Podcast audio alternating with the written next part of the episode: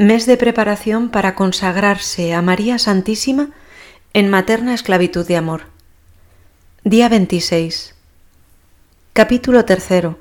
La vida de consagración expresada en una figura bíblica. Puntos del Tratado 183 a 190. San Luis María toma del Antiguo Testamento la figura de Jacob, hijo de Isaac, nieto de Abraham, que recibió la bendición de su padre por medio de la astucia de Rebeca, su madre. Podéis encontrar el relato bíblico entero en el libro del Génesis capítulo 27. Lo que sigue es el relato bíblico que describe San Luis María con un resumen de su propia explicación.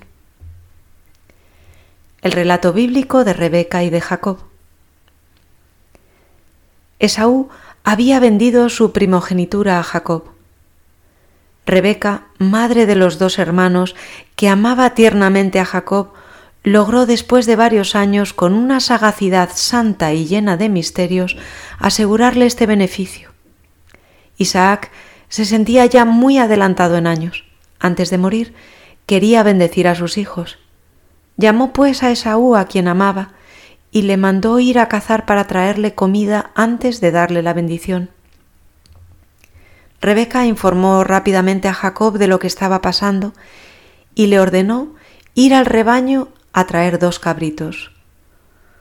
Una vez recibidos de su hijo, Rebeca preparó una comida para Isaac según el gusto de él.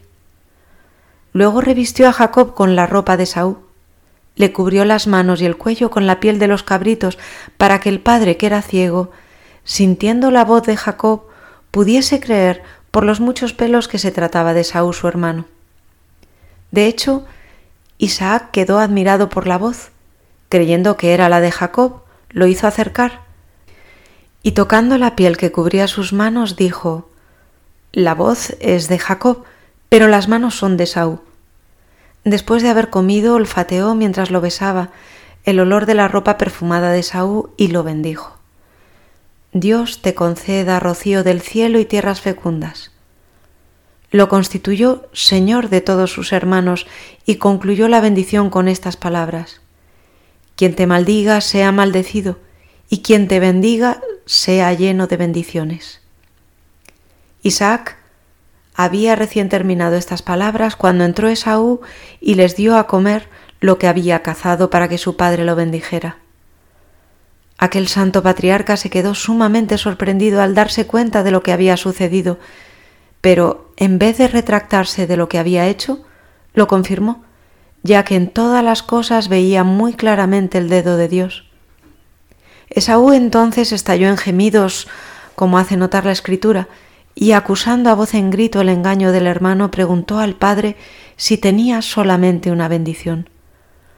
Observan los santos padres que en esto Esaú es figura de aquellos que encuentran cómodo conciliar a Dios con el mundo y quieren gozar juntamente de las bendiciones del cielo y de las de la tierra. Conmovido por los gritos de Saúl, Isaac terminó bendiciéndolo pero con una bendición terrena, sujetándolo al hermano. Esto hizo nacer en el alma de Saúl un odio venenoso contra Jacob, que desde entonces aguardaba la muerte del padre para matar a su hermano. Jacob no hubiese podido evitar la muerte si Rebeca su madre no lo hubiese protegido con sus cuidados y consejos que él seguía fielmente.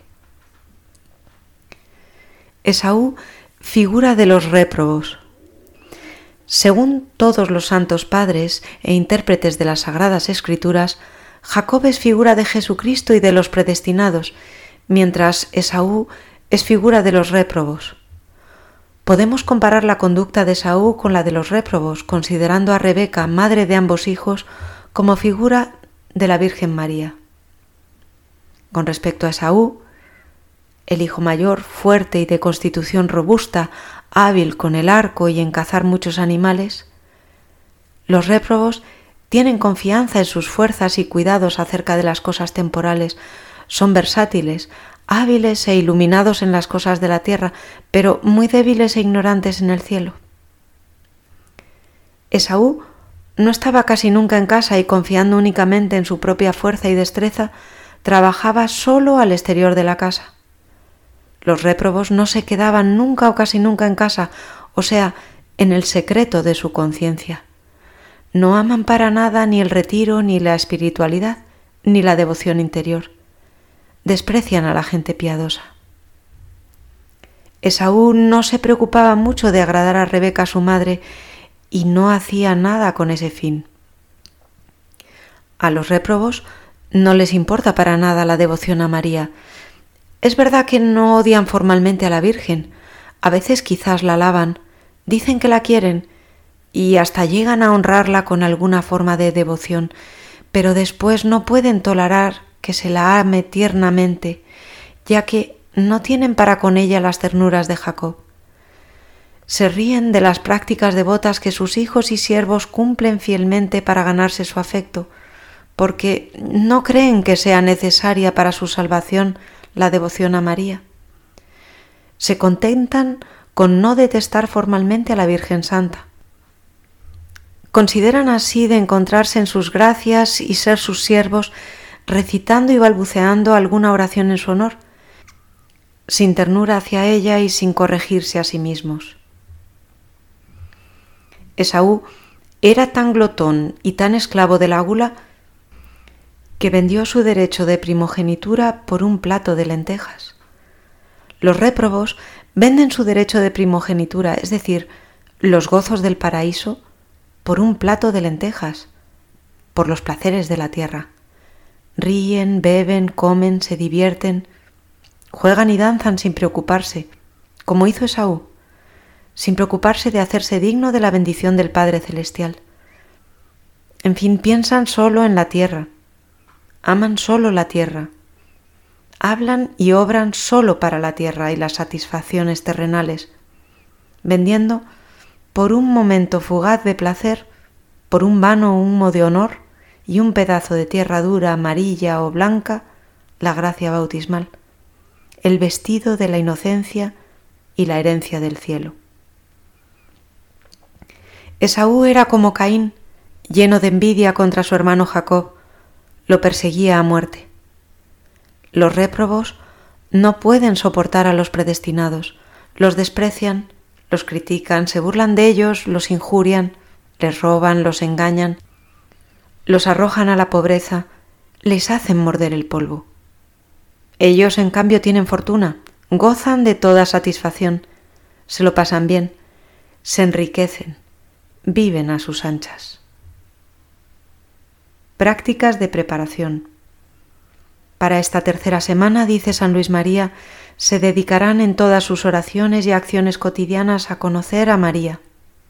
Pedirán tal conocimiento al Espíritu Santo.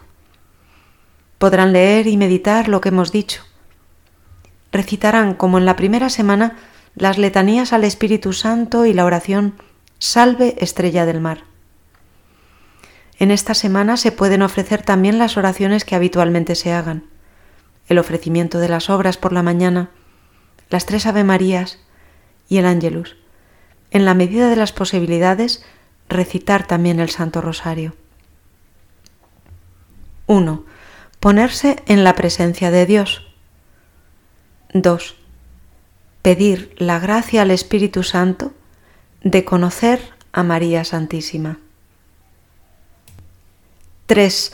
Exhortación de San Bernardo a la confianza. Oh tú, quien quiera que seas, que te sientes lejos de tierra firme, arrastrado por las olas de este mundo, en medio de las borrascas y tempestades, si no quieres zozobrar, no quites los ojos de la luz de esta estrella.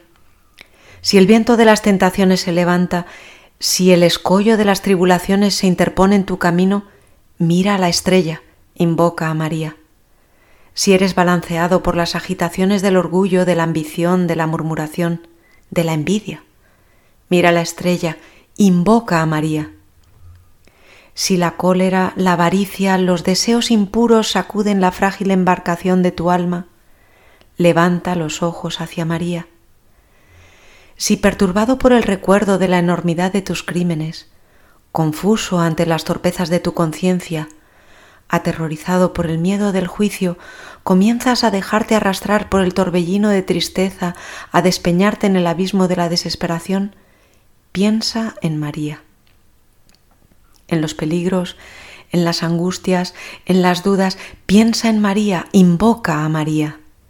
Que su nombre nunca se aparte de tus labios, jamás abandone tu corazón y para alcanzar el socorro de su intercesión, no descuides los ejemplos de su vida.